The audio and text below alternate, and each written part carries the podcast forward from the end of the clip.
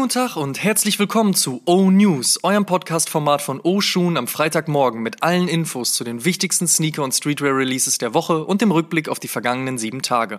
Mein Name ist Amadeus Thüner und ich habe für euch die wichtigsten Infos der aktuellen Spielzeit. Aber blicken wir doch zuerst einmal auf die vergangene Woche. Let's check. Adidas brachte den 4D Fusio, den 4D Ultra Pale White, den Superstar mit Blondie und einen ZX 1000C im Clean Home of Classics Look. Reebok veröffentlichte die Kung Fu Panda Collab und Slam Jam droppte ihre Vans Volt Collab mit Künstler und Skateboarder Julian Klinschewitsch. Die Jordan Brand veröffentlichte den Air Jordan 1 Low University Gold und mit dem Air Jordan 1 High Volt Gold den ersten Jordan 1 des Jahres, mit dem Chlorine Blue den ersten Air Jordan 7 und schob den Hype um den Jordan 4 mit dem Starfish an.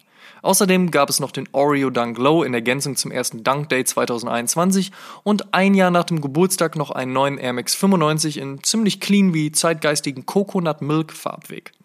Außerdem hat Essex einen neuen Gela 3 im knalligen Sunrise Red Colorway sowie zwei Farbwege des mostly neongelb-schwarzen GL 1090 in Collab mit IAB Studio aus Seoul veröffentlicht. Und last but not least kam die Pacemaker New Era Collab. Putter und Awake haben gemeinsame Sache gemacht. SNS hat mit sich selbst gemeinsame Sache gemacht und ihre Sports World Kollektion veröffentlicht. Und neue Teile der New Yorker Brand Peels sind bei Bonkers in Frankfurt gelandet. Weiter geht's mit der kommenden Woche. Let's check. Nach dem 920 ist vor dem 991 und vor dem 992 oder so ähnlich. Auf jeden Fall gibt es heute ein New Balance 991 von Pata. Passend zum 20-jährigen Jubiläum der 991-Silhouette und ein bisschen Pfirsich, ein bisschen grün-blau, alles recht frisch und, Vorsicht, erwachsen. Gefällt auf jeden Fall sehr gut. Schaut auch nach Amsterdam. Wir bleiben in den Niederlanden. Heute kommt auch was Neues von Kangaroos und zwar die zweite Collab mit Sneakerbars aus dem niederländischen Utrecht. Der Sin City 2 auf dem Coil R2 huldigt derweil der Sportzigarette mit haarigem Suede und Kuhleder und einigen Grüntönen. Made in Germany versteht sich und wer den Release bei Sneakerbars verpassen sollte oder gerade vielleicht keine 290 Euro übrig hat, der Global Release ist dann in der nächsten Woche. Ebenfalls heute der nächste ZX aus der Arto ZX-Reihe. Das geht hier Schlag auf Schlag. Dieses Mal ein ZX 5000 in leuchtendem Gelb. Das hat aber auch einen Grund. Ist es doch genau das Gelb, welches Adidas für seine Torsion Bar verwendet. Also ziemlich sinnig. Das Obermaterial besteht außerdem aus Kevlar. Das hat aber wahrscheinlich weniger mit der Torsion Bar zu tun. Last but not least für diesen Freitag, Essex bringt heute auch hierzulande das Gelite 3 Daruma Pack. Einmal in fröhlichem Mintgrün und einmal in aussagekräftigem Rot und zweimal mit fröhlich positivem Thema ist der Daruma doch einer der beliebtesten Glücksbringer in und aus Japan. Kleidungstechnisch erscheint heute die neue Summer Spring Kollektion von Daily Paper aus Amsterdam und morgen erscheint der erste SB-Dank des Jahres, der Cord Purple aus dem JPEG. Das J in JPEG steht bekanntlich für Jordan und nutzt daher die von Michael Jordans Jordan 1 bekannte Farbwege auf dem SB-Dank. Nach dem Chicago dann nun also der Cord Purple und wir warten derweil ab, wann der Black Toe kommt oder ein Storm Blue oder der Shattered Backboard. Ebenfalls morgen am Samstag der erste Yeezy Boost 700 des Jahres. Der Sun ist mainly orange und äh, yellow und damit sehr farbenfroh wie laut und liegt bei 240 Euro. Ebenfalls morgen erscheint die Capsule Collection zwischen Noah und Batman. Und Sonntag droppt der Sonra Proto Demir. Bekannt sein könnte der in Grau und Babyblau gehaltene Colorway vom 2015 veröffentlichten Diadora Ferro. Ferro und Demir sind übrigens italienisch bzw. türkisch für Eisen und somit wäre dann auch die Inspiration hinter dem Colorway geklärt. Limitiert auf 200 Paare, Preispunkt 290 Euro, geschmiedet in Deutschland. Mittwoch erscheint der Nike Dunk Firecracker, zumindest in China ist der Schuh doch Teil des Nike'schen Chinese New Year Pack. Der Schuh ist recht blau, hat einiges an Design zu bieten und laut Gerüchteküche wohl auch Tearaway-Material. Das lieben wir ja, dieses Tearaway-Material. Also mal schauen, ob er wirklich auch am Mittwoch hierzulande kommt. In other news. First Look. Size hat sich dem 574 und für viele aktuell wohl wichtiger auch dem 550 angenommen. Die Collab wird weiß und orange-rot und hat aktuell noch kein Veröffentlichungsdatum. Außerdem feiert man bei New Balance ebenfalls Chinese New Year und das Jahr des Büffel und bringt einen roten 920 mit goldenen Akzenten. Außerdem sind Fotos eines neuen 990 V5 aufgetaucht. Dieser ist sehr beige, bekommt Akzente in Bordeaux und eine komplett in lila eingefärbte Heel. Sehr interessant und soll wohl zum Black History Month kommen, auch wenn sich uns jetzt bei Erstbetrachtung noch nicht ganz klar herausstellt, wo hier die Connection ist. Nike und Comme des Garçons Black machen erneut gemeinsame Sache. Dieses Mal im Fokus der von Tinker Hatfield entwickelte und 1997 veröffentlichte Air Zoom Talaria. Dass der Schuh All Black wird, das sollte außer Frage stehen. Wann genau der Comme des Garçons Nike erscheint, ist derweil noch unklar. Bei den meisten wohl nicht in den Top 5, bei vielen wahrscheinlich noch nicht mal in den Top 10 der besten Air Jordan Modelle aller Zeiten ist der Air Jordan 9. Noch im Januar soll aber ein University Gold Air Jordan 9 erscheinen, der dunkles mit goldenem mischt. Ansonsten gibt es aber keine große Story dazu, also kauft den jemand eigentlich? Äh, in dem Fall bitte mal melden. Hatten wir uns eigentlich schon über den University Blue Jordan 4 unterhalten?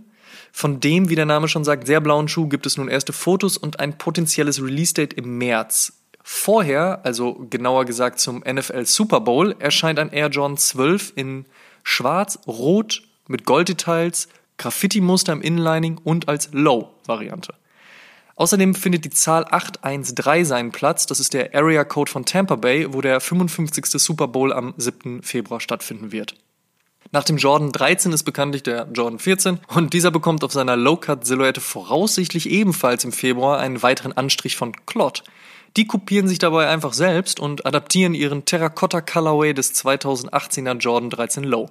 Sieht aber immer noch sehr zeitgemäß aus, muss man sagen. Und nach Jordan 9, Jordan 12 und Jordan 14 noch Neuigkeiten zum Jordan 1. Hier warten Fans ja sehnsüchtig auf einen Retro des Chicago Colorways.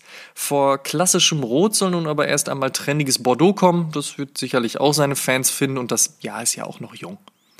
Dass ein Air Max 90 St. Patrick's Day kommen wird, hatten wir an dieser Stelle bereits berichtet. Nun ergänzt Nike die Nummer noch um einen Air Force One, der genauso aussieht. Also sehr grün und kleeblättrig. Kommt für meinen Geschmack auf jeden Fall besser auf der Basketball als auf der Running-Silhouette. Nochmal kurz Air Max 90. Habe ich es in den letzten Folgen noch beschrien, werden die Gerüchte um einen Retro-Release des legendären Air Max 90 DQM aka Bacon immer lauter.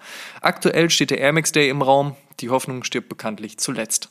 Nike hat zwei weitere Air Force One angeteased, dieses Mal in Suede und hellem Blau und Suede und hellem Rot und zwei Free 99 Dunk Colorways wird es ebenfalls geben. Einmal in der Hauptfarbe schwarz, einmal in weiß und ergänzt mit ziemlich viel bunt. Hat aber ehrlich gesagt schöne Pre-SB Vibes.